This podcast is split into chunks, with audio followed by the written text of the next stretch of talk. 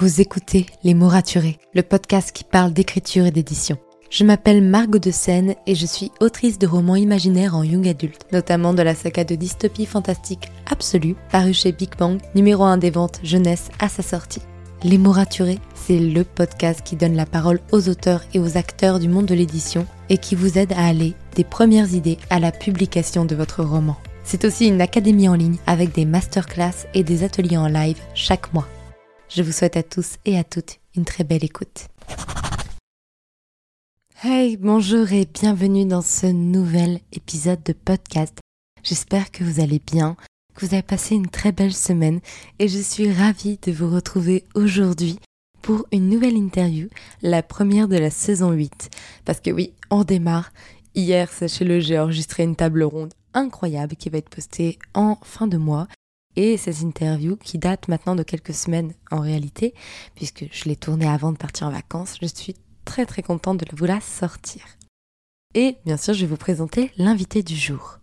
Grande lectrice et rêveuse, Maëlle Desarts dévore tous les romans fantasy et fantastiques qui lui tombent sous la main, avec un béguin avoué pour les autrices et les auteurs mariant humour et aventure, et elle en a fait justement sa spécialité. Entre les tribulations d'Esther Parmentier à un cheveu, l'école de minuit et plus récemment Dents de Soie, on peut dire qu'elle n'a pas la langue dans sa poche et l'humour est toujours au rendez-vous. Et ça pour notre plus grand plaisir.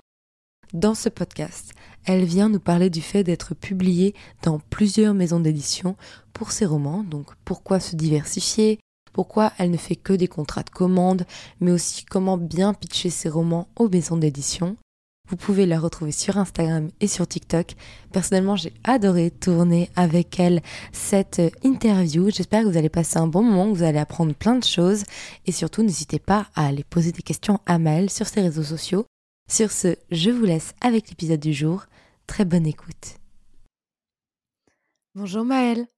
Salut Margot. Je suis hyper contente de t'avoir avec moi aujourd'hui, vraiment. Ben, merci de m'avoir invité parce que ça m'a fait vraiment très très plaisir. Bah, pour l'anecdote, je t'ai invité, c'est rare, euh, c'est, je crois que c'est une des premières fois que je fais en réel, puisque on s'est croisés.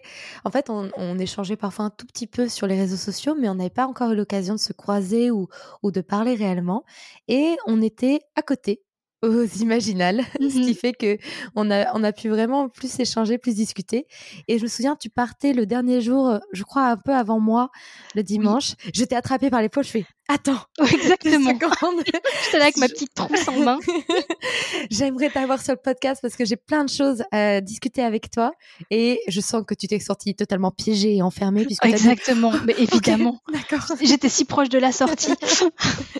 Et tu as eu peur et tu as raison. Bien sûr, bah, tu es effrayante. Ouais, et pourtant, j'étais pas en costume, donc comme quoi. Hein. ouais, comme quoi. En robe à fleurs, je crois me souvenir. Oui, ça fait peur, les robes à fleurs, hein, tout à fait.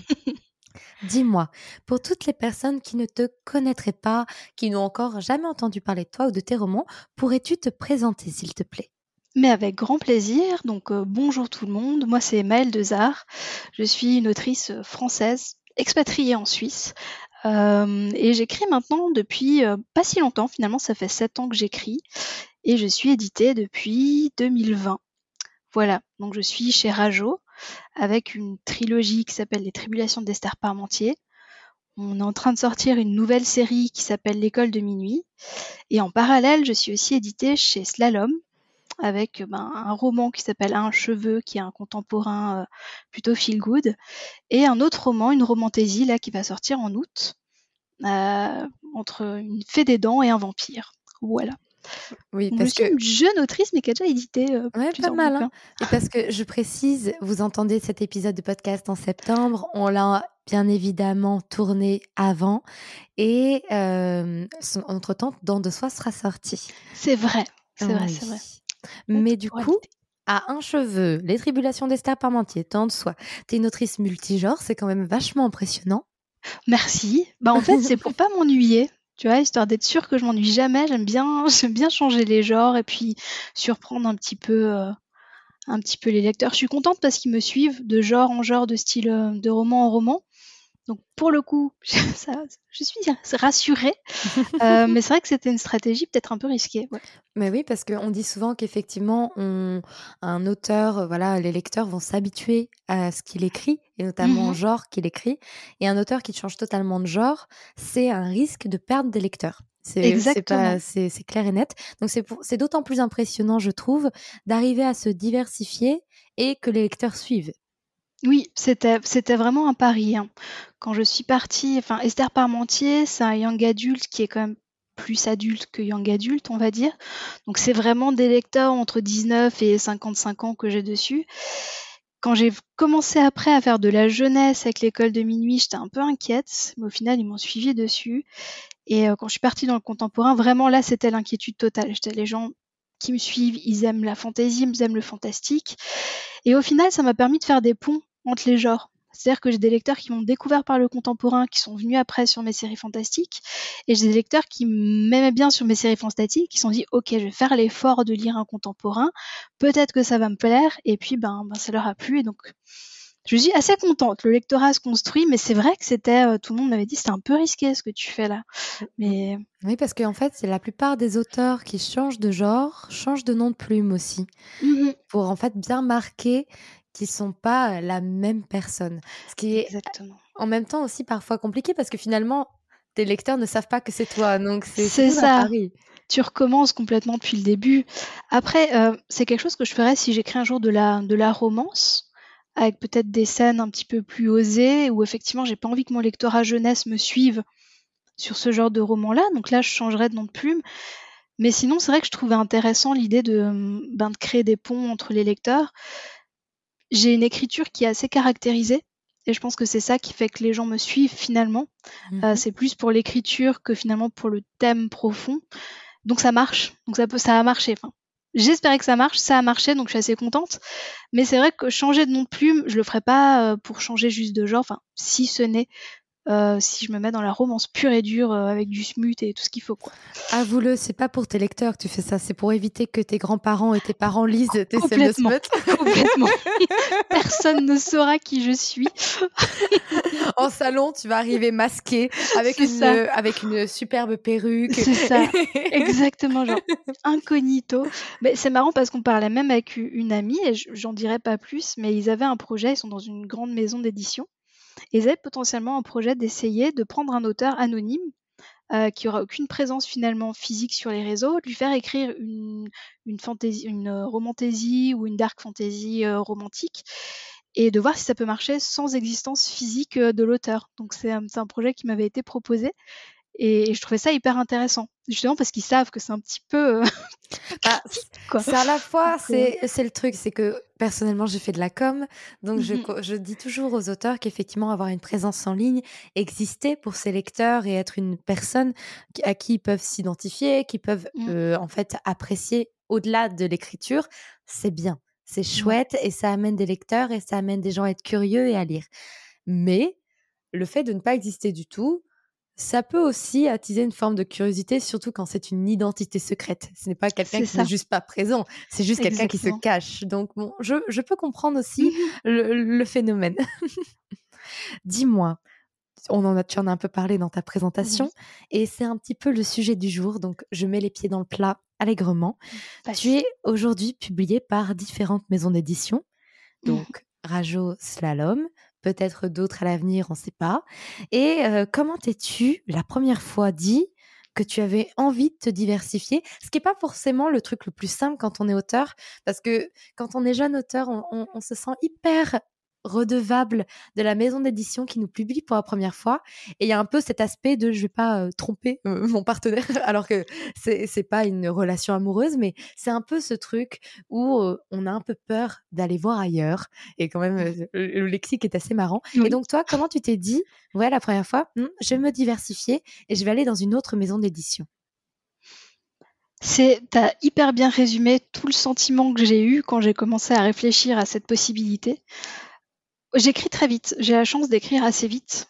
je suis une autrice architecte, donc habituellement je planifie mes romans et je sais qu'une fois que je vais me mettre à l'écrire, il va me falloir un mois, deux mois pour terminer mon premier jet. C'est impressionnante.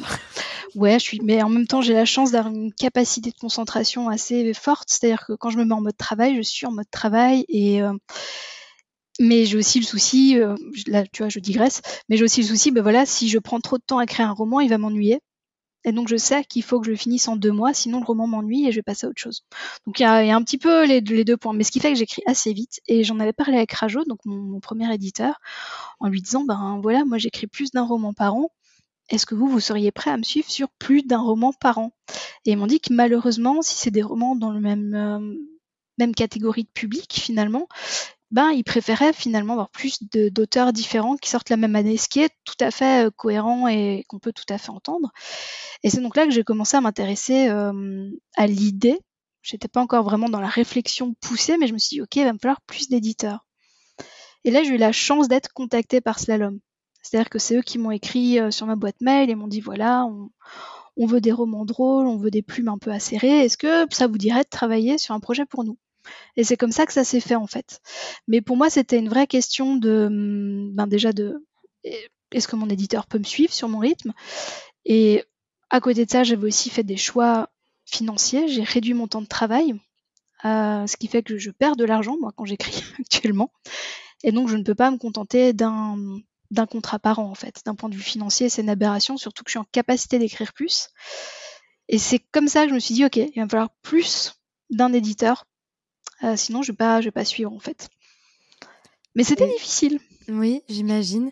Et euh, quand, quand, tu l'as annoncé à Rajo, est-ce que tu l'as, ça s'est bien passé parce que justement, eux-mêmes t'avaient dit qu'ils ne pouvaient pas t'en publier plus? Est-ce que tu as senti qu'effectivement, il y avait eu des réticences? C'est quand même, je pense, c'est la peur aussi des auteurs qui ont, qui, un premier roman qui souhaitent aller ailleurs, de dire mais est-ce qu'on va, est-ce que je, vais pas casser la confiance euh, Et toi, est-ce que comment tu as abordé cette discussion déjà et euh, comment euh, ça s'est passé si c'est pas trop indiscret? Non, non, bien sûr, c'est pas indiscret du tout, et c'est un, excellent point. Je connais des auteurs qui sont très timides et qui ont préféré ne rien dire, et donc leur éditeur l'a découvert quand l'autre livre est sorti chez l'autre éditeur. Euh, je pense que c'est une vraie erreur stratégique. Un éditeur, c'est un partenaire commercial à partir du moment où, euh, tu lui expliques que, tu as décidé ben, de sortir plus de livres par an. Dans l'absolu, pour lui, ça, tout à son intérêt, tout à son avantage, parce que ça veut dire plus de sorties, plus de mise en avant, un lectorat qui se construit. Euh, moi, la manière dont, j'en ai parlé à Rajo, j'en ai parlé en face à face. J'avais la chance de voir l'éditrice quelques temps après. J'ai signé avec Slalom en mi-octobre et puis je voyais la, directrice de Rajo mi-novembre. Euh, donc j'en ai parlé en face à face, puis je dis ben voilà, j'ai signé avec un autre éditeur. Euh, comme on en avait discuté, ben j'ai besoin de sortir plus d'un roman par an. Et euh, on a décidé avec cet éditeur de se positionner sur un autre créneau. C'est-à-dire qu'à ce moment-là, j'avais signé avec eux un cheveu, qui est un contemporain, donc qui n'est pas en compétition avec ce que je fais chez Rajo. Euh, et, on avait décidé de fonctionner comme ça. Donc à la base, l'idée c'était Rajo, je vais garder le jeunesse, 12 plus, euh, young adulte, fantastique, fantasy. Euh, slalom, je vais placer finalement tout ce qui est contemporain. Et, et au final, ça s'est assez bien passé. Évidemment, Rajo c'est Hachette, Slalom c'est 18, c'est les deux énormes concurrents donc la directrice m'a regardé en souriant, m'a fait tu vas à la concurrence. J'ai fait bah écoute, oui, oui, je vais à la concurrence effectivement, mais euh, ils savent très bien que pour eux, enfin c'est tout à leur intérêt. Ce qui fait que même maintenant, quand je signe un contrat avec Slalom avec Rajo, je connais toujours mes dates de publication dans mes maisons d'édition et je fais en sorte que mes dates de sortie ne concordent pas entre mes différentes maisons d'édition et ils jouent complètement le jeu les deux pour éviter de me retrouver avec deux sorties le même mois, et puis les libraires qui doivent faire un choix parce qu'on va pas prendre trois romans de la même personne. Et donc comme ça, j'arrive à étaler au cours de l'année mes différentes sorties et mes éditeurs jouent le jeu. Je pense qu'ils sont plutôt contents euh, de voir que je suis aussi active euh, éditorialement parlant. Et voilà, mais je pense qu'à partir du moment où tu vas voir ton éditeur, tu lui expliques, euh, tu lui dis je pars pour telle ou telle raison. Moi, dans ma situation, c'était pas que j'étais pas contente des conditions, c'était que je voulais sortir plus de romans. Mais ça peut aussi être tout simplement une discussion. Bah écoute, j'ai discuté avec cet éditeur, il me propose plus, il me propose euh, un tirage plus conséquent. Je vais faire un essai chez lui. Je pense que n'importe quel éditeur peut le comprendre. Et puis ça peut être aussi un point de, négociation, tout simplement. Bien sûr, c'est vrai que ça peut euh, amener à, ce que l'éditeur numéro un revoient les, termes d'un contrat, ce qui peut être toujours chouette. Mais euh, effectivement, en plus, le fait d'être dans les deux groupes principaux, ça fait que tu n'as pas les mêmes représentants. Parce que voilà, euh, un système de librairie, sachez que par exemple, toutes les maisons d'édition du groupe Atier, euh, c'est un seul représentant par groupe de librairie. C'est pas un, un représentant Bragelonne, un représentant Didier Jeunesse. C'est bah voilà, c'est le même représentant qui va aller défendre les livres du groupe Atier. Je le sais parce que voilà, Bragelonne c'est le groupe Atier. Donc euh, voilà. Et ce qui fait que si tu es dans deux groupes différents, ça veut dire deux représentants différents, donc deux manières de vendre tes romans différents, différemment, pardon. Et euh, donc potentiellement, c'est aussi une bonne chose. En plus de sortir de maison d'édition, tu es, dans deux groupes qui sont en concurrence. Donc c'est assez mmh amusant. Ah, tout Et puis, moi, quand elle me l'a dit, je l'avais pas réalisé. Je n'avais pas vraiment euh, analysé finalement euh, tout ce milieu, en fait, hein, euh, purement structurel en termes de concurrence, etc., de grands groupes. Moi, tout ce que je voyais, c'était les conditions que je signais sur le contrat et je m'étais à peu près arrêté là. Je regarde les diffuseurs, la diffusion, mais j'avais pas analysé que c'était les deux gros concurrents. Donc, pour le coup, ouais, c'était assez rigolo. Quand elle me l'a dit, j'étais, ouais, effectivement, mais je reste quand même chez toi et ça s'est très bien passé. On a signé plusieurs contrats depuis. Euh, là, on est en train de discuter de prochaines sorties. On se projette déjà sur plusieurs années chez Rajo et, chez Slalom. Donc ça, se passe très bien. Et il n'y a pas de raison que ça se passe mal. C'est ton partenaire euh, commercial, quoi. C'est, c'est pas un copain, c'est un partenaire. Pied d'égalité. Exactement. D'ailleurs, en parlant de ce que tu viens exactement de dire, ça va me permettre de magnifiquement rebondir. J'adore quand les, les personnes que j'invite travaillent mes transitions à ma place. tu signes plusieurs contrats en même temps, deux à trois ans en avance parfois, et mmh sur plan. Et, sur plan. Je trouve ça ultra fascinant. J'ai besoin que tu m'en parles, j'ai besoin de, que tu me parles de comment tu fais pour travailler sur commande, parce que je pense qu'il y a plein de jeunes auteurs qui n'ont aucune idée de ce que c'est. Et moi-même, je crois que j'ai beaucoup de choses à apprendre là-dessus. Parce que voilà, j'ai beau avoir signé mon tome 2 avant de l'avoir écrit, c'était pas tellement un travail de commande, tu vois. Donc mmh je trouve que c'est intéressant de, de, de, parler de ça, déjà de ta méthodologie pour présenter tes contrats, parce que bien évidemment, j'ai fouillé absolument tout ton contenu sur Internet et ton TikTok. Donc je connais déjà quelques réponses aux questions que je vais te poser, mais j'aimerais que tu expliques à nos auditeurs voilà, de comment tu procèdes pour aller présenter tes futurs romans non écrits à tes mmh deux éditeurs et comment ça marche? Alors, vaste question, vaste question. C'est vrai que le contrat de commande, c'est quelque chose qui est assez, euh, ouais, c'est assez, c'est assez secret finalement. J'ai l'impression, c'est euh, les auteurs qui ont déjà signé, qui font de la commande et tout. Alors qu'au final, je suis à peu près persuadée que ça peut se faire dans n'importe quelle situation. Le contrat de commande, en fait, il est, il est assez simple quand on y pense. C'est-à-dire qu'un éditeur va passer commande d'un roman et va signer le contrat avant de l'avoir lu ça nécessite quand même deux choses. Déjà qu'il y ait une relation de confiance qui soit mise en place entre l'éditeur et l'auteur. La relation de confiance, elle peut tout à fait être en place avant que tu aies signé un contrat chez eux ou que tu aies travaillé avec eux. Hein. Moi, Slalom, c'était un contrat de commande, mon premier contrat. Donc d'habitude, ça se passe comme ça, c'est-à-dire que, enfin moi en tout cas dans ma situation, Slalom m'a contacté. C'est-à-dire que c'est pas moi qui les ai démarchés initialement, c'est eux qui sont venus vers moi, qui m'ont dit Ok, Maëlle, on a lu euh, Esther Parmentier, on aimerait un projet marrant, est-ce que tu aurais quelque chose à nous proposer? On te propose une rencontre Zoom pour en discuter. On s'est rencontrés sur Zoom, je leur ai présenté mes différents projets euh, et ils revenaient vers moi trois heures après en me disant Ok, ce projet-là, il nous plaît, ce projet-là, il nous plaît, ce projet-là, peut-être. Là, on a entamé les négociations. Je leur ai dit Ok, moi, ce que je vous propose, c'est que je vous fais un premier plan du projet qui vous plaît le plus. Si ça vous plaît, on le signe. Ils ont dit OK, on tente le coup. Donc je leur ai fait un synopsis. Mon synopsis, il faisait approximativement, je dirais, euh, 8000 euh, mots. C'était un synopsis qui était quand même bien détaillé. Je leur ai re-renvoyé et à partir de là, on a signé ce premier contrat. Pour moi, c'est la différence d'ailleurs entre un contrat normal et ce mhm. contrat que toi tu as signé sur plan? Alors, dans mon cas, c'était pas très différent en termes contractuels. Euh, c'est-à-dire que j'ai une première partie de l'argent de la valoir qui est débloqué à signature du contrat et une partie de l'argent de la valoir qui est débloqué euh, quand le manuscrit est accepté à la fin. Maintenant, j'ai des amis depuis qui ont signé chez Slalom des contrats de commande et ils ont l'air d'avoir légèrement modifié euh, leur système contractuel dans ces situations. Et je sais que par exemple, maintenant, ils sont payés une petite partie à signature Ensuite, ils sont payés une autre petite partie à la validation des cinq premiers chapitres. Et ensuite, ils sont payés une partie euh, à la validation du manuscrit. Donc je pense qu'ils ont aussi fait évoluer un petit peu euh, leur, euh, leur contrat en fonction. Ben, je pense qu'ils signent beaucoup de contrats de commande en fait. Donc c'est, ça peut être ce genre de petite subtilité qu'on a. Après, dans l'absolu, d'un point de vue contractuel, il n'y a rien qui change. C'est-à-dire qu'on a toujours euh, des, des, droits d'auteur qui vont tomber, on a toujours certaines clauses qui sont présentes, il y a toujours de la négociation qui est à faire, ça change rien d'autre. Si ce n'est que finalement, l'éditeur s'engage avec toi sans avoir jamais vu ce que tu vas produire. Donc c'est euh, une démarche qui est assez différente. Il y a peut-être plus de dates qui sont signifiées dans le contrat. Euh, moi, ce premier contrat chez Slalom, ça a donc été signé sur Synopsis. Donc ils avaient déjà validé la trame du roman.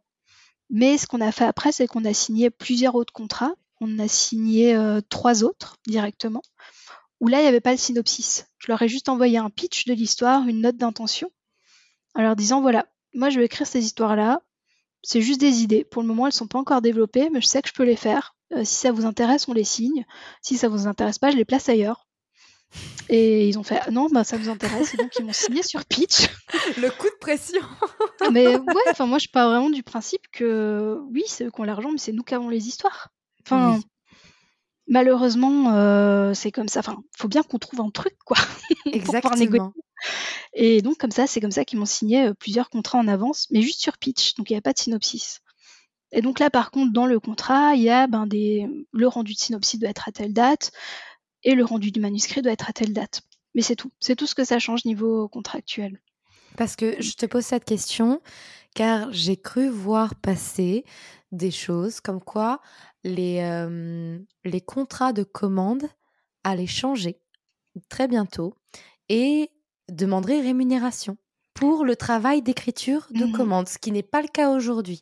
On n'est pas rémunéré sur l'écriture d'une commande d'un roman ou d'autre chose, ou d'un autre texte. Alors que très bientôt, on pourra demander rémunération sur l'écriture, pas sur les avaloirs et pas sur les droits d'auteur, mais sur le travail d'écriture même. Donc je demandais ça au cas où si c'était déjà ton cas ou si c'est quelque chose que potentiellement tu pourras mettre en place très prochainement, puisque je crois que ça passe en 2024, je, si je ne dis pas de bêtises. Alors j'en ai entendu, ça fait quelques années hein, que, que, je vois la Ligue et la charte se battre pour que ce soit mis en place, qui serait absolument justifié.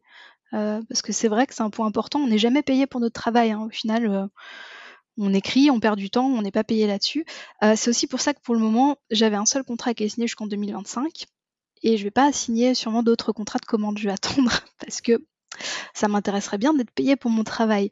Mais oui, absolument. Et je pense que ça va être important que des auteurs, ça, va, ça va sonner très prétentieux, c'est pas le but, mais des auteurs comme moi qui font beaucoup de commandes, euh, qui travaillent beaucoup avec les mêmes éditeurs, euh, se battent pour que ce soit mis en place. Donc moi, dès qu'effectivement il y a le premier signe que ça va arriver, je vais batailler pour y avoir droit, pour que les personnes qui suivent puissent y avoir droit de base en fait. Et malheureusement pour le moment, c'est pas le cas. Il l'avait déjà mentionné avec le rapport Racine, hein. c'était déjà euh, relevé malheureusement, le rapport Racine est tombé en février 2020, je crois. En tout cas, début 2020, juste avant le Covid. Et déjà qu'il était prévu pour être enterré, mais alors là, ça l'a fini de le tuer, ce rapport. Complètement. Et on a, je pense qu'on est beaucoup à avoir un petit, une petite baisse d'espoir à ce moment-là en se disant, eh, ok, effectivement, la professionnalisation est plus complexe que ce qu'on pouvait imaginer.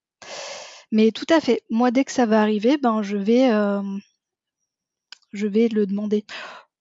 Le problème, enfin c'est pas un problème, mais disons que moi, un de mes très toxiques auteurs, c'est que je suis hyper stressée à l'idée qu'on me signe plus. Donc j'ai eu au début de ma carrière tendance à signer beaucoup de contrats de commande en me disant ok ça m'assure des sorties et je serai sûre d'être présente en librairie et comme ça les gens me connaîtront et au bout d'un moment ils seront obligés de continuer à me signer. Euh, c'était une stratégie qui a bien marché, mais je pense qu'effectivement, maintenant, il faut attendre cette nouvelle loi parce que ce sera assez fantastique ah que ça arrive. De toute façon, toutes les améliorations qui peuvent être faites pour euh, professionnaliser le métier d'auteur ne sont que bénéfiques et mmh je valide. Mais du coup, ok. Donc, j'ai vu aussi que, bah voilà, toi, tu présentes sur pitch, parfois sur synopsis quand on est au stade du synopsis. Et en plus, tu fais quelque chose d'assez amusant, c'est que tu n'envoies pas forcément qu'à une maison d'édition. Tu l'envoies potentiellement le, texte aux deux et mhm. avec tous tes textes possibles. Et ils font leur marché. Je reprends tes propres mots, ils font leur marché. Et euh, j'avais donc une vraie question là-dessus. Imaginons les deux maisons d'édition veulent le même projet. comment tu fais? Et comment est-ce que tu ne te sens pas forcément coupable de dire non à une maison d'édition qui a eu un coup de cœur immense pour un projet où tu leur dis Eh ben, c'est pas vous que je choisis? Alors là, heureusement, euh, j'ai failli me retrouver dans cette situation et ça m'a créé des angoisses pas possibles. Et euh, heureusement, je pense que tu connais Manon Fargeton. Oui. Euh, qui est venue discuter avec moi quand elle a vu que je commençais à paniquer sur les réseaux. Elle est venue discuter avec moi et elle m'a conseillé de stratégiser un petit peu mes soumissions de projet. Ce qui fait que maintenant, ou en tout cas dans le futur, je ne proposerai plus les mêmes projets aux maisons. Je vais rester sur du fantastique avec Rajo, je vais rester sur du contemporain avec Slalom et ça m'évitera ce cas de figure. Après, quand ça arrive, dans l'absolu, euh, c'est le moment de monter les enchères. Clairement, euh, c'est ah oui, tu le veux, ben lui il le veut, ben augmente les enchères. C'est plus facile à dire qu'à faire, on va pas se mentir. Moi là, je vais déjà devoir négocier avec un de mes éditeurs pour qu'il s'aligne sur ce que fait l'autre. Et je trouve déjà ça un peu stressant. Donc là, je joue un peu à la grande en mode c'est le moment, c'est pas si facile, on le sait, c'est pas évident, ça te met dans une situation désagréable, mais c'est une relation commerciale et il faut la traiter comme telle. Mais voilà, grâce à Manon, j'ai un petit peu révisé ma stratégie de soumission et donc voilà, Rajo ce sera le fantastique fantasy 12 et Slalom ce sera principalement le contemporain 12 un petit peu plus engagé. Mmh. Donc euh, je pense que stratégiser effectivement, ça te permet d'éviter ce genre de situation potentiellement euh, parce que je pense à des auteurs qui sont très spécifiques sur leur genre, sur le genre qu'ils écrivent, en tout cas qui n'écrivent pas dans des genres aussi divers que le tien, mmh et qui vont être par exemple démarchés par des maisons d'édition assez similaires à la celle dans laquelle ils sont. Donc c'est intéressant, comme on dit, de potentiellement se diversifier, mais du coup ça fait que un projet peut aller dans les deux maisons d'édition. Mmh Donc c'est là où ça devient compliqué. Qu'est-ce que tu as dit Manon à ce sujet? Faudrait que je l'invite sur, sur le podcast. Je pense qu'on aurait beaucoup à dire. Ouais, ouais, elle, est très chouette. Non, Manon, elle m'a juste dit que c'est très bien, c'est très bien de se diversifier, mais il fallait réfléchir à les raisons, aux mmh raisons pour lesquelles on le fait. Euh, c'est-à-dire que la peur de ne pas être présente en librairie, c'est pas une bonne raison de diversifier sa maison d'édition. Il faut réfléchir en termes de stratégie de présence, en termes de volonté de carrière, sur quoi est-ce que tu as envie de te développer, est-ce que tu as vraiment envie de te développer sur 15 styles différents, 15 genres différents? Sinon, ça vaut le coup de tester un genre dans une maison d'édition dans laquelle tu es déjà, de voir si ça marche, si ça te plaît, réitérer l'expérience, puis après peut-être voir pour faire une maison plus spécialisée. Mais effectivement, invite peut-être Manon, elle, elle, m'a donné des conseils assez fantastiques. Euh, par contre, moi, c'est vrai que j'ai eu le cas, peut-être c'est intéressant pour euh, ma romantaisie dans de soi. À la base, c'est pas Slalom qui m'a contacté pour ce projet, c'est 404 Éditions, qui est une maison du groupe Edi 8. Et moi, je le, j'ai pas voulu signer chez eux. Et je leur ai dit, écoutez, moi, le souci, c'est que j'ai déjà des romans chez vous, chez Slalom. J'ai des romans chez Rajo. J'ai pas envie de rajouter une maison d'édition de même envergure, avec la même diffusion, juste pour le plaisir de changer de maison d'édition. Faites-moi passer ce contrat chez Slalom et on le signe. Et c'est comme ça que j'ai réussi à passer le contrat chez Slalom parce que je voulais pas une troisième maison d'édition, juste pour le plaisir d'avoir une troisième maison d'édition. Et ça, j'ai pu le proposer après en avoir discuté avec Manon et avoir réfléchi à cette stratégie, quoi.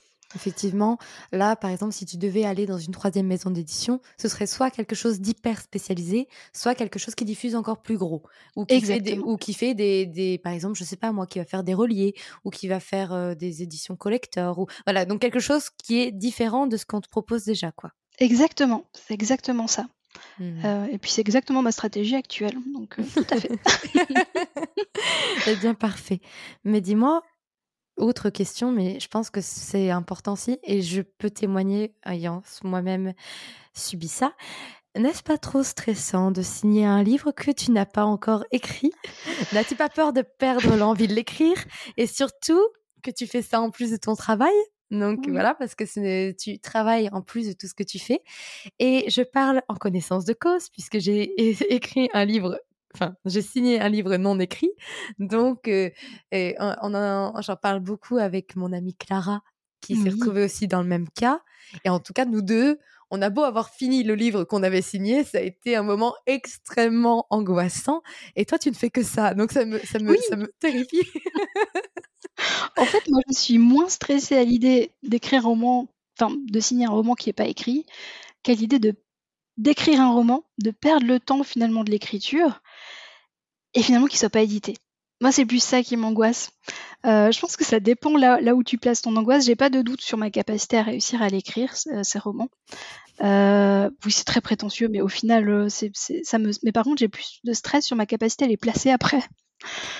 Tu vois, au final, ouais moi, je, je stresse pas à ce point euh, en me disant où est-ce que je vais le placer. Je suis vraiment dans le stress de faut terminer un roman. Oui, non, mais ça, alors ça, je, pense qu'on l'a tous de base. oui, mais moi, je suis lente, tu vois, contrairement ah, à toi. Je prends le temps. J'ai beau être une architecte 100%, je pense qu'on est à peu près au même stade en termes d'architecte. Je, je, planifie, je fais même du G0. Oui, j'ai vu, je fais ça aussi. je le fais aussi. Je l'appelais pas G0 et quand je t'ai entendu, je me suis dit qu'est-ce que c'est? Ah bah c'est ce que je fais. C'est du brouillon, tu vois. C'est du brouillon pur et dur. C'est du chapitrage. Page, euh, exactement. Oh, parfois même plus d'une page. C'est là où je me rends compte que mes ah. G0 c'est déjà quantitatif. C'est impressionnant. Mais pour te dire, bah voilà, euh, on est au même stade d'architecte, mais pour autant, je sais que je suis un peu lente parce que je réfléchis beaucoup et je processe beaucoup. Et donc, c'est mmh vrai que quand tu as un contrat signé avec une date de rendu, ouais. bah, à la fois, c'est hyper challengeant parce que bah, tu dois rendre dans les temps. C'est ça. Donc, ça te pousse à écrire, ça te pousse à être plus régulier, ça te pousse à travailler, à parfois écrire plus vite. Mais c'est vrai que ça, a une angoisse et c'est un stress, surtout quand on ne fait pas que ça de sa vie. Donc, c'est pour mmh ça que je voulais quand même en parler avec toi, parce que je pense que c'est important de le souligner. Commencez pas à faire des commandes à droite, à gauche et des maisons d'édition si vous êtes hyper stressé à l'idée d'écrire un livre, enfin, qui est signé, quoi. Ah, absolument, parce que là, ça peut devenir hyper anxiogène. Je pense en effet. Euh, moi, j'aime bien travailler avec euh, des dates. C'est à peu près la seule manière pour moi de me motiver à écrire. Euh, si j'ai pas de date butoir, si je sais pas à qui envoyer le manuscrit, je vais toujours repousser, je vais procrastiner le truc à fond. Et au final, pour moi, ça marche bien. Avec ma méthode de fonctionnement, ma manière de, de travailler avec mon temps libre, etc., ça marche bien. Mais je sais que ça fonctionne pas pour tout le monde. Euh, je, connais des auteurs qui sont épuisés de faire des projets de commande parce qu'ils prennent ça vraiment d'une manière assez euh, agressive pour eux. Enfin, pour eux, c'est vraiment une agression finalement hein, de, se retrouver à devoir euh, monitorer ton temps, suivre des deadlines, etc. Ce que je peux comprendre dans un milieu créatif. Pour moi, c'est rassurant. J'aime bien avoir un cadre très défini, j'aime bien avoir des dates très claires, j'aime bien mes fichiers Excel où je suis tout. Enfin, ça me rassure. Donc je pense que c'est effectivement selon ta propre manière de fonctionner et comment ton, ton esprit est articulé, quoi. Oui, oui, oui, c'est vrai. D'ailleurs, en parlant d'esprit articulé, donc on est toutes les deux des architectes, tu vois la qualité de mes transitions. Ah, c'est magnifique. J'essaye, je fais de mon mieux, d'accord? Sachez qu'on les a pas travaillées en avance. c'est naturel. Il faut avoir, en fait, il faut avoir à la fois les yeux sur tes questions et écouter exactement chaque mot que la personne est en train de te dire pour savoir quand rebondir. C'est magnifique. C'est un art. magnifique. donc, en parlant d'esprit structuré, donc on est toutes les deux des architectes. Pour autant, c'est pas parce qu'on est toutes les deux dans un certain spectre de l'écriture, parce que c'est un spectre, hein, c'est pas des mmh catégories très fixes. On a les mêmes méthodes exactement. Et je voulais savoir si tu avais des astuces pour aider des auteurs dans leur planification et leur synopsis, notamment des auteurs où c'est pas encore très bien leur truc, mais par exemple, ils veulent se lancer dans un boulot de commande.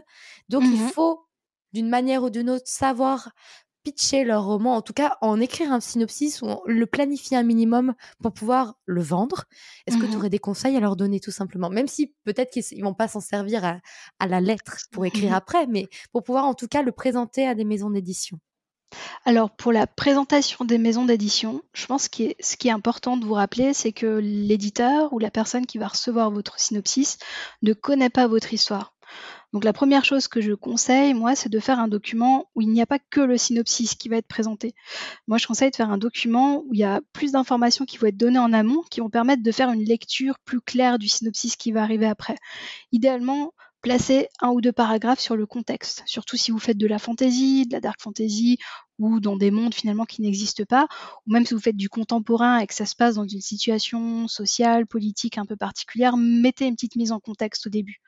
Pour prendre l'exemple de l'école de minuit, euh, j'avais envoyé, voilà, dans mon document, j'expliquais, ben voilà, il y a un monde en, parallèle d'une autre qui euh, reprend un petit peu où se trouvent tous les monstres qui hantent nos nuits, ce genre de choses-là. Tu présentes l'endroit, tu présentes le contexte sociopolitique qui va impacter ton synopsis ensuite. à partir de là, idéalement, il faut aussi présenter les personnages. Ça évite dans le synopsis de se retrouver avec un paragraphe complet où tu vas raconter euh, voici euh, le héros, nanin, 17 ans, da da da C'est chiant dans un synopsis, personne n'a envie de lire ça. Mon conseil, faites une petite section personnage, tu mets le nom de ton personnage, son âge, tu le décris en deux, trois lignes et tu rajoutes en dessous son conflit personnel. Parce que c'est ça qui est important. Il y a toujours cette notion de besoin et de problème. J'ai oublié maintenant. Voilà, exactement. Et à partir de là, tu peux commencer euh, à détailler les personnages principaux. Présenter succinctement les personnages euh, avec leur nom, leur âge, peut-être les relations qu'il y a entre eux, s'ils sont frères et sœurs, s'il y a un love interest qui se met en place, les présenter en deux, trois phrases, et puis leur conflit. Euh, par exemple, je reprends l'école de minuit, Siméon, il est mi-humain, mi-vampire, son problème c'est qu'il ne fit dans aucun des deux mondes et va devoir trouver sa place et accepter sa différence. Tu mets ça en une phrase, ça permet déjà à l'éditeur de comprendre un petit peu comment son personnage euh, va se positionner dans le récit et puis quel thème il va permettre d'aborder. Et à partir de là, tu peux dérouler ton synopsis. Ce qui, te permet de mettre tes noms de tes personnages et t'as pas besoin à chaque fois de, répéter machin, sa sœur, bidule, son frère, c'est clair, et puis sinon il remonte à la grille des personnages que tu as mis plus haut. Ne pas hésiter à répéter les prénoms dans un synopsis. Dans un synopsis, l'éditeur ne veut pas voir votre style, il s'en fout. Euh, l'éditeur veut comprendre ce qui se passe. Donc si tu répètes 15 000 fois le prénom de ton personnage, c'est pas grave. Au moins il comprend qui fait quelle action et dans quelle mesure il s'intègre dans ton canevas euh, d'histoire. Et puis euh, surtout, pensez en termes d'équilibre et de justesse. J'ai vu, alors j'étais jury pour le concours Rajo des romans fantasy et on avait reçu 400 dossiers d'histoire. Donc pour le coup, j'en ai vu plein. Donc je dis pas ça euh, en mode j'en ai vu 10, on en a vu 400. Et un des problèmes principaux qu'on a pu détecter dans ces synopsis, c'était que les gens faisaient un synopsis d'une page complète où ils mettaient finalement que le setting d'ouverture de leur histoire. Donc tu avais euh, le premier chapitre, tu arrivais finalement au, au moment où l'histoire se basculait, et après en peut-être deux paragraphes, eh ben, ils te mettaient à la fin du roman tac, tac, tac, là il part à l'aventure, euh, il résout le problème, il tue le dragon, il épouse la princesse, euh, fin. Mais ce qui fait que tout leur synopsis... Un peu cliché l'histoire. un peu cliché, on en a eu beaucoup des très clichés. Euh, c'est pas grave tant que c'est bien fait, mais pour le coup, le synopsis ne nous a pas donné envie d'aller plus loin. Mais pensez votre synopsis de manière équilibrée, c'est-à-dire qu'à 50% de votre synopsis, vous devez arriver au midpoint de votre histoire. Euh, à 20% du synopsis, vous devez arriver finalement à plus ou moins 20% de ce que va être votre récit. Et ça permet aussi de beaucoup mieux faire sentir le rythme de votre roman à la personne en face qui va le lire. Et ne pas confondre aussi synopsis et quatrième de couverture. On a vu ça aussi beaucoup, où les gens nous présentaient le roman avec des phrases très punchy, très alambiquées. Va-t-il réussir à survivre? Va-t-il réussir à sauver son frère? Ben, dans un synopsis, on veut le savoir on ne peut pas se poser la question. Dans le synopsis, on veut savoir est-ce qu'il va réussir, est-ce qu'il va pas réussir? C'est hyper intéressant de savoir est-ce que c'est un roman sur l'échec, est-ce que c'est un roman qui suit le cycle du héros? Donc déjà partez vraiment du principe hein, que vous écrivez à des éditeurs. L'éditeur il veut la fin, vous n'allez pas le spoiler, ils s'en foutent d'être spoilé au contraire. Euh, gardez bien l'équilibre du roman représenté dans votre synopsis. Pour ça, moi je vous conseille euh, des livres genre Save the Cat, qui est absolument super. Euh, l'anatomie du scénario de John Truby aussi, où vraiment il procède par étapes et puis tu vois un petit peu comment s'articulent les différentes étapes du récit. Pas suivre à la lettre, mais ça permet quand même d'avoir une idée un petit peu sur l'équilibrage euh, à suivre quand on, travaille sur un plan. Mais voilà, gardez en tête, l'éditeur ne connaît pas votre roman, donc lui présenter le contexte, lui présenter les personnages, ensuite faire le synopsis, et idéalement, en tête de présentation, parler des thèmes que vous allez aborder. Ça peut être 3-4 lignes ou juste des mots-clés. Moi, ça m'arrive souvent de mettre des mots-clés sur harcèlement, maladie, euh, proche malade, ce genre de choses-là. Ça permet trigger déjà. warning en fait. c'est des trigger warning, mais ça peut être romance, humour. Je vais mettre dans tous mes dans tous mes synopsis humour, euh, drame, et puis là les éditeurs comprennent pas ce qui se passe. Mais euh, ça leur permet aussi un petit peu de cibler, de mieux analyser en lisant votre texte, en gardant ces mots clés en tête, de comprendre où vous voulez aller, potentiellement de vous dire on n'a pas senti le thème du harcèlement, est-ce que tu peux le détailler dans un nouveau synopsis? Et ça permet d'engager aussi une discussion pour l'éditeur, pour mieux, pour mieux cibler, pour mieux t'aider à affiner ce que tu proposes. Et j'imagine que tu mets aussi la tranche d'âge, peut-être, des lecteurs? Oui, absolument. Tu as raison. Alors, je reprends. D'habitude, j'ai le titre de travail du roman, j'ai la tranche d'âge, je dis si c'est une duologie, un tome unique, euh, si c'est un roman qui peut avoir des suites, mais qui est autoconclusif. Euh, je dis à peu près la taille du roman que j'envisage. Habituellement, j'arrive bien à cibler plus ou moins la taille des, manuscrits que je vais faire. Et puis les thèmes. Mmh à partir de là, j'ouvre ensuite euh, la suite. Mmh, personnellement, j'ai ajouté juste une chose à, tout ce que tu as dit, qui était vraiment trop bien. C'était juste que je mettais aussi les livres auxquels ça pouvait se rapporter. c'est une excellente idée. Ouais. Je disais, bah voilà, par exemple, quand je présentais Absolu, bah, je, rapportais les livres connus sur le sujet. Et je sais que ça peut aider parfois aussi certains éditeurs à visualiser l'histoire, voilà, en tout cas. Et sachez aussi, pour ceux qui aimeraient en savoir plus sur l'anatomie du scénario, je vous mets dans les notes de l'épisode, j'ai neuf vidéos ultra complètes qui expliquent toute l'anatomie du scénario, accessible gratuitement, c'est juste faut s'inscrire. Et je vous les mets le lien dans les notes de l'épisode, vous y avez accès. Et il y a la transcription entière des vidéos avec un exemple concret de comment transformer une histoire cliché en une histoire plutôt cool grâce à l'anatomie du scénario de John Truby. Donc voilà, c'est dans les notes de l'épisode du podcast si vous avez besoin. C'est un excellent livre. Très euh, complexe parfois. Très complexe, mais c'est vrai qu'il y a plein de fois où, quand je galère un peu sur mes scénarios, je relis notamment sur le principe du thème fondateur, etc. À chaque mmh. fois, je la... ça te permet un petit peu de te recentrer sur ce que tu veux faire et vraiment, il est très très chouette moi, je l'ai donné parce que j'en je, je, n'en pouvais plus. Euh, après avoir fait les notes vidéo, je ne voulais plus le voir. non, mais c'est vrai. Et je l'ai offert en concours. Je me suis dit, ça servira à quelqu'un d'autre. Moi, je ne veux plus le voir. Super bonne idée. Je le hais, je te le. Ah, non, mais c'est vrai. Mais il est incroyable. Hein. Mais après avoir fait neuf vidéos entières dessus, à le détailler, à, à en faire une anatomie complète de, de ce mm. livre, je ne voulais plus l'avoir dans ma bibliothèque. je comprends. Mais du coup, ouais, hyper intéressant tout ce que tu dis. Et effectivement, bah ouais, ça permet de mettre en, contexte et de se démarquer aussi des autres manuscrits qui arrivent et qui ont peut-être pas le, même niveau professionnel. J'ai déjà vu aussi, j'ai des copines qui m'ont parfois montré leur lettre de soumission, certaines qui mettent des moodboards avec des images Pinterest. Alors c'est vrai que je le fais aussi, j'ai pas pensé à lire. Je mets aussi des moodboards et un lien vers le moodboard Pinterest. Et c'est chouette, ça montre un petit peu l'ambiance. Je trouve que c'est une super bonne idée. Voilà. J'espère que ça aidera certains des auditeurs qui avaient un peu du mal à, écrire voilà, euh, une lettre d'accompagnement. Enfin, c'est pas techniquement une lettre d'accompagnement, mais c'est un dossier de soumission. Je mmh pense que ça peut aider pas mal parce que là, c'est quand même hyper structuré tout ce que tu viens de donner comme conseil. Et euh, là, on a parlé du coup du pitch écrit sur mmh bah, voilà, comment on présente son livre à un éditeur par mail. Mais est-ce que tu as des conseils pour si tu te retrouves en salon? Parce que sachez que ça se fait beaucoup, beaucoup, beaucoup. Quand un éditeur vient en salon, c'est pas pour accompagner ses auteurs. Jamais. Exactement. C'est pas son boulot. C'est le boulot des chargés de marketing de faire ça, ou en tout cas des représentants libraires ou des représentants événementiels. Si un éditeur est sur salon, c'est pour rencontrer d'autres auteurs dans d'autres maisons d'édition ou pas encore publiés. Donc, c'est le moment d'aller pitcher souvent son livre. Et il y a même des séances de pitch qui sont organisées de façon officielle dans certains des salons. Et donc, je voulais savoir si toi, tu as déjà eu à faire cet exercice d'aller pitcher euh, à l'oral un de tes romans et si tu avais des conseils. Alors moi, c'est même comme ça que j'ai été édité la première fois j'ai participé au. Ça s'appelait Speed Editing à l'époque des Imaginales. Maintenant, c'est Rencontre auteur-éditeur, je crois que ça s'appelle. Mmh Et c'est exactement comme ça que j'ai été euh, édité la première fois. Donc, il y a, euh, tu rencontres 8 ou 10 éditeurs et tu dois leur présenter en 8 minutes ton projet. Et c'est pas un exercice facile, effectivement, parce que toi, quand un jeune auteur pas édité, et c'est majoritairement vers eux que sont tournés ces, événements-là. C'est extrêmement stressant de se retrouver face à des éditeurs. Je pense que le principal conseil que je pourrais donner, c'est de ne pas apprendre par cœur son pitch. C'est l'erreur que j'ai faite au début. Hein. Moi, je suis arrivée, je me suis drillée pendant 8 heures dans la voiture, je répétais mon pitch, répétais mon pitch, répétais mon pitch. Et quand je suis arrivée devant le premier éditeur, moi, je lui ai répété mon pitch et ça n'avait aucune substance. C'était hyper froid, c'était, pas du tout cordial. Et là, il m'a regardé, elle a fait, tu recommençais?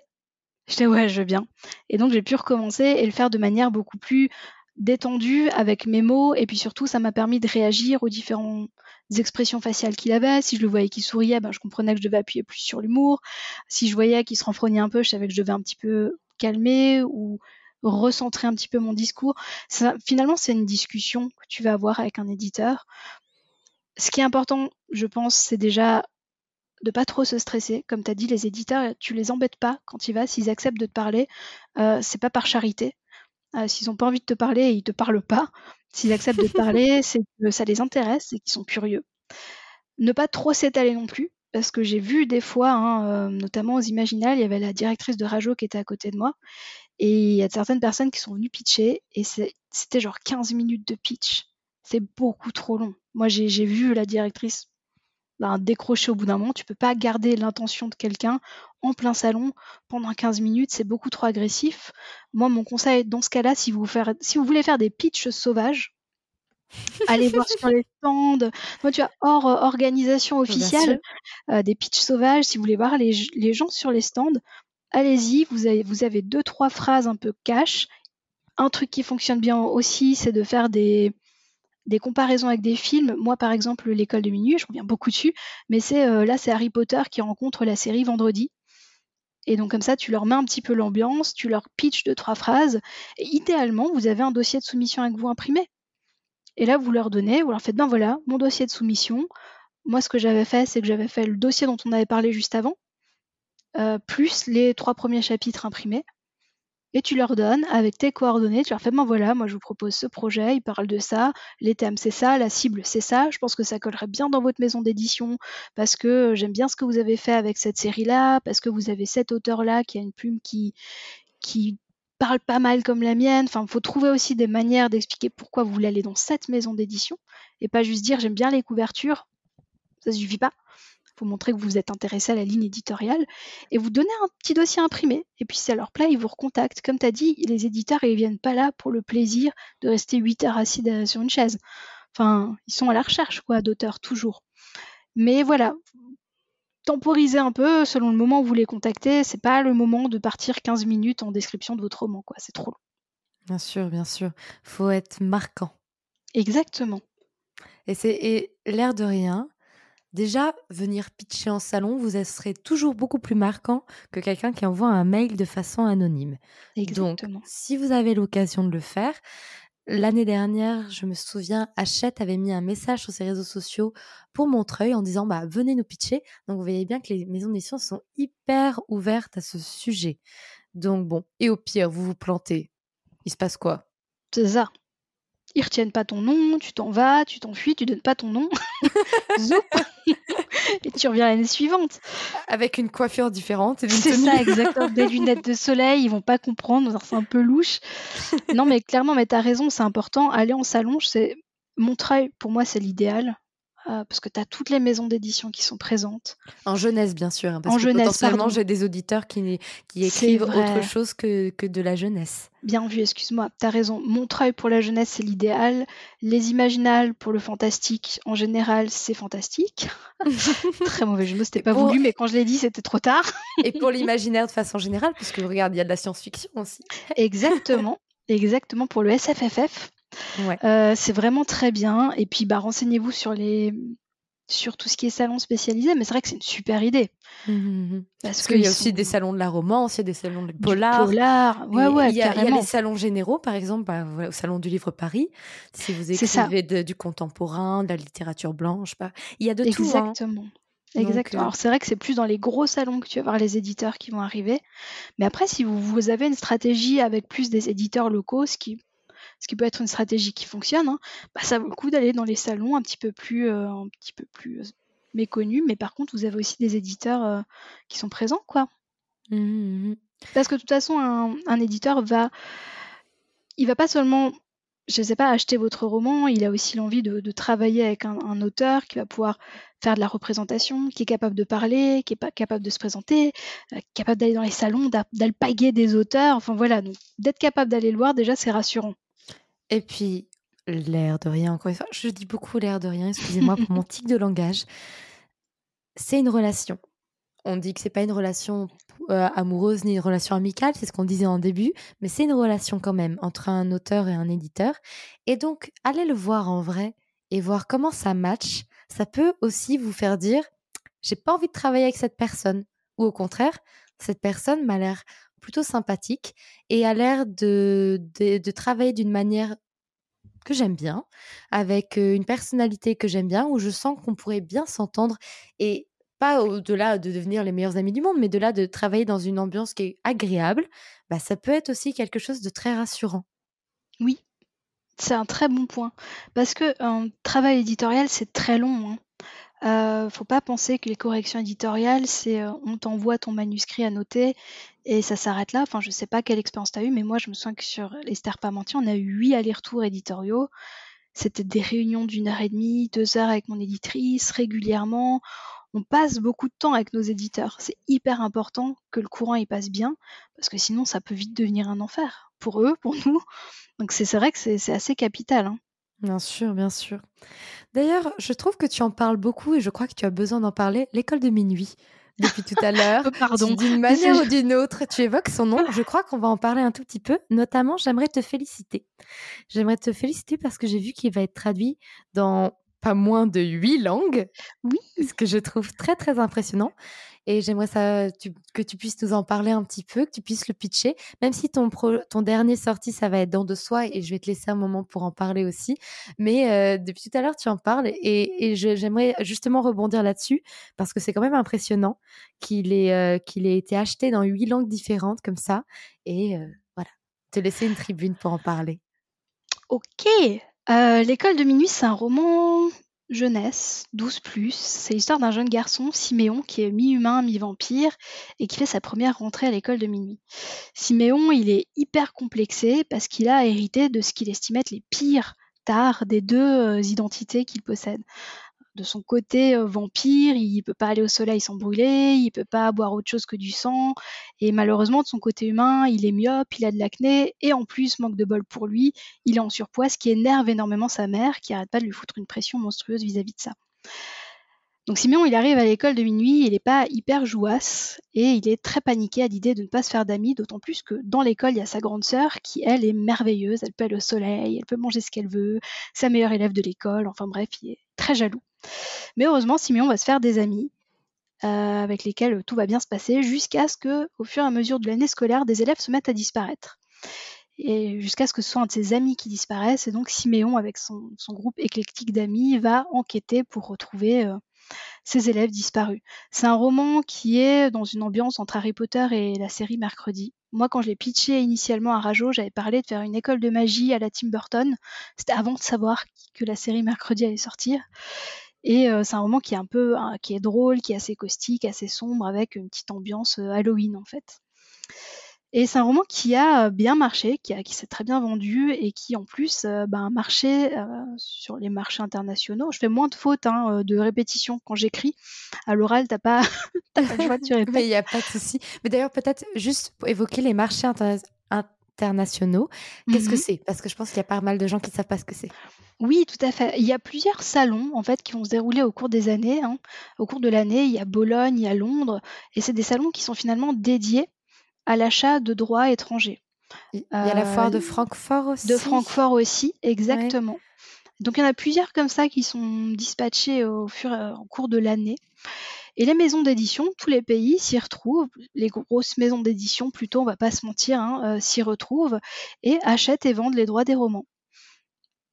Chez Rajo et chez Slalom, ils ont des agents spécialisés dans la vente des projets qui vont ben, soutenir les projets euh, de la maison d'édition et qui vont aller voir leurs contacts, leur dire là j'ai un roman, il est pile dans la mouvance actuelle, euh, c'est drôle, en plus c'est très marqué français, euh, c'est assez rigolo et c'est comme ça qu'elle a réussi à vendre mon agente l'école de minuit.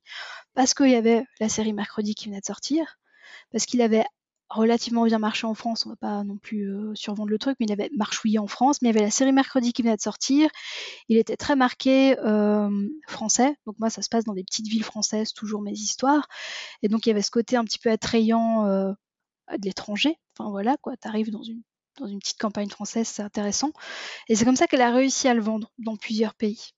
Mais toi, en tant qu'auteur, finalement, t'as vraiment tellement peu d'impact, euh, tu as, tellement peu de choses que tu peux faire, à part si d'un coup, je sais pas, tu as un post TikTok qui devient euh, complètement, qui buzz à fond, mais c'est tellement hors de, notre contrôle.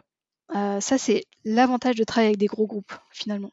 Oui, bien sûr. Ils ont des départements juste pour ça. Après, la manière dont ça fonctionne, nous, en tant qu'auteurs, on n'a pas notre mot à dire sur le droit ou non de vendre, de céder les droits. C'est complètement l'éditeur qui a la main là-dessus. Sauf si dans ton contrat d'édition, tu ne cèdes pas tes droits à l'étranger. Exactement. Mais ça, vraiment, faut en avoir conscience. C'est intéressant parce que moi, je suis dans des maisons d'édition qui sont très éthiques, qui sont très, très intelligentes dans leur manière de travailler avec les auteurs. Et quand ils savaient qu'il pouvait y avoir des problèmes éthiques dans les pays, ils me demandaient comment moi je me positionnais vis-à-vis de cela. Il y a eu notamment la question de la Russie qui a acheté les droits. Euh, ils m'ont demandé comment moi je me sentais vis-à-vis de cette position-là et on en a discuté pendant un moment. Euh, et puis on a décidé de quand même les vendre. C'est pas une question d'argent parce que la Russie pour le coup a pas payé euh, extrêmement cher les droits. Hein. Pour moi, c'était pas intéressant financièrement, mais c'était plus une question voilà. Est-ce qu'on prive les gens d'un roman? Est-ce qu'on décide de pas le faire? Enfin, vraiment, c'était très intéressant qu'ils m'intègrent dans la prise de décision. Mais toutes les maisons vont pas le faire. Et si vous avez vraiment des pays avec lesquels vous voulez pas travailler, ben, il faut tout de suite le dire au niveau du contrat. Mais voilà, il faut savoir que si vous cédez vos droits, vous cédez vos droits et vous n'avez plus du tout la main dessus. Donc ni sur les négociations, ni sur les négociations des droits d'auteur, vous êtes complètement à l'extérieur de tout ça. Et vous avez de la chance quand vos maisons d'édition vous préviennent que des droits sont cédés. Moi, Rajo me prévient à chaque fois, j'ai un courrier, un appel de la directrice, enfin tout est très très clair. J'ai des amis qui ont des traductions, ils sont pas au courant, ils le savent quand ça arrive sur leur réédition de compte. C'est quand même fou ça. aucun moyen. Ouais, c'est assez barjot, donc je suis très contente que ça se passe bien. Mais voilà, faut, faut bien avoir conscience que toi en tant qu'auteur, faut que tu sois toujours hyper vigilant. Euh, faut que tu suives ton propre nom sur les réseaux, faut que tu suives ton propre hashtag sur les réseaux et que tu regardes si tu vois pas ton roman sortir un jour ailleurs parce que t'es pas à l'abri que ça se fasse quoi. Mmh, c'est ce que je fais personnellement. Mais bon, normalement, tout se passe toujours bien. Voilà. Ma maison d'édition est très, très clean là-dessus. Mais toujours par mesure de précaution, faut suivre de façon générale quand même ce qui se dit sur soi. Parce que mmh au-delà de ça, c'est quand même intéressant de vérifier ce que les gens disent à peu près sur soi. Le but n'est pas de se stalker soi-même. C'est ça, parce que ça devient bizarre. Et ça devient même angoissant de tout le temps vérifier ce qui est dit. Mais au moins, ça permet de vérifier s'il n'y a pas un problème déjà. Exactement. Non, mais c'est vrai que c'est hyper important. Il y en a qui voient là-dedans un acte hyper narcissique. Mais voilà, le but, c'est juste de vérifier que tout se passe bien, quoi. Mmh mais du coup, est-ce que tu sais si tu vas aller faire des séances de dédicaces à l'étranger? Écoute, je sais qu'on m'a déjà demandé, comme je vis en Suisse, euh, on m'a déjà demandé est-ce que tu parles allemand, est-ce que tu parles italien? Euh, donc, je pense que c'est en prévision ce genre de séance-là. Mmh euh, je parle pas allemand, je parle pas italien, malheureusement. Non, tu fais pas d'efforts. je fais pas d'efforts, mais je parle très bien l'anglais, donc je leur ai dit non mais je suis, je suis complètement bilingue en anglais, allons-y, allons-y. Mais pour le moment rien d'officiel, je sais même pas quand les livres sortiront en fait à l'étranger. Par mmh. contre, il y a beaucoup de pays qui ont déjà acheté le tome 2. Donc je suis déjà. Donc là, c'est pire, hein, c'est une commande que j'ai reçue pour un tome 2 dans plusieurs pays. Donc c'est intéressant, mais encore plus stressant. J'imagine. mais, mais voilà. Euh, donc pour le moment, je ne sais pas, mais j'espère bien. Je leur ai dit en tout cas que j'étais très OP à l'idée d'aller euh, à l'étranger signer. Et puisque tu es bilingue, est-ce que tu vas passer du côté obscur de la force et sur TikTok et Instagram parler aussi en anglais? J'ai vachement hésité. D'ailleurs, j'avais fait une vidéo TikTok là-dessus. Oui. Euh, je pense que quand mes livres commenceront à sortir à l'étranger, ouais, je pense que je ferai une partie en anglais parce que ce serait dommage de ne pas le faire. Vu que j'ai la capacité, j'ai un accent qui est terrible, mais j'ai bossé pendant dix ans dans une entreprise où on ne parlait que anglais, ce qui fait qu'au final, mon accent, j'ai réussi à en faire fi et euh, accepter l'idée que j'étais la, la, la Frenchie, euh, l'accent Frenchie. Après, les, étrangers, ils aiment bien notre accent, bizarrement. Exactement. ce que disaient tous mes collègues américains. Disaient, ah, c'est mignon. J'étais, oui, oui, oui, oui, oui, bah, oui, on s'en fout. Mais oui, je pense que je le ferai. Je pense que c'est, euh, enfin, c'est toi la spécialiste en com, mais, mais je pense que c'est dommage de s'en priver si tu commences à avoir un public euh, multinational, de pas le faire, c'est dommage. Si tu peux le faire. Et même quand on l'a pas déjà, en soi, ça peut attirer l'attention aussi de maisons d'édition qui peuvent contacter par la suite la vôtre en France pour demander les droits. Donc, tentez le coup. Au pire, vous prenez un bid sur le marché en anglophone et puis c'est pas bien grave. ça m'est déjà arrivé de tenter de faire des vidéos en anglais pour l'instant, ça n'a pas décollé. Je, mais je mmh compte bien continuer d'essayer et je trouve que c'est, euh, de toute façon, c'est pas une stratégie qui coûte grand chose, si ce n'est de temps en temps une petit, un petit moment où quelqu'un qui vous connaît en français tombe sur cette vidéo et rigole deux minutes de votre accent et puis passe à autre chose. c'est ça, mais il faut juste accepter le fait que tu as l'air, euh, l'air bête de 30 secondes et encore, tu parles une autre langue. Moi, je trouve que c'est toujours très cool. C'est vrai, c'est euh vrai, c'est vrai. Et dis-moi, là, du coup, sort Dans de soi, il est déjà sorti au moment où on est, va, en fait, où cet épisode va être publié. Est-ce que tu veux bien nous en parler un petit peu, s'il te plaît? Oui, avec grand plaisir. Donc, Dans de soi, c'est ma première romantaisie. C'est la première fois que, que, je mets un pied dans ce genre-là et je suis hyper contente parce que je lis de la romantaisie depuis hyper longtemps et j'avais toujours envie d'en écrire et je suis contente que le genre revienne un petit peu en force. Donc c'est l'histoire d'une fée des dents qui s'appelle Nevi. En fait, Nevi, c'est la fée la plus puissante de sa portée.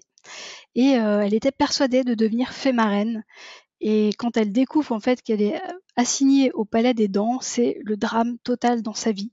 C'est injuste, rien ne va, et elle décide de, se venger des fées qui l'ont assignée à ce poste-là en devenant fée marraine, en leur prouvant à tous qu'ils ont tort. Elle va faire la rencontre de Devine, qui est un, un vampire qui s'est fait arracher les dents en paiement d'un crime et qui est euh, ben, sur le point finalement de, se faire euh, tuer. Hein. il est envoyé dans un bagne de mine d'argent et donc il sait très bien qu'il va pas durer très longtemps là-bas.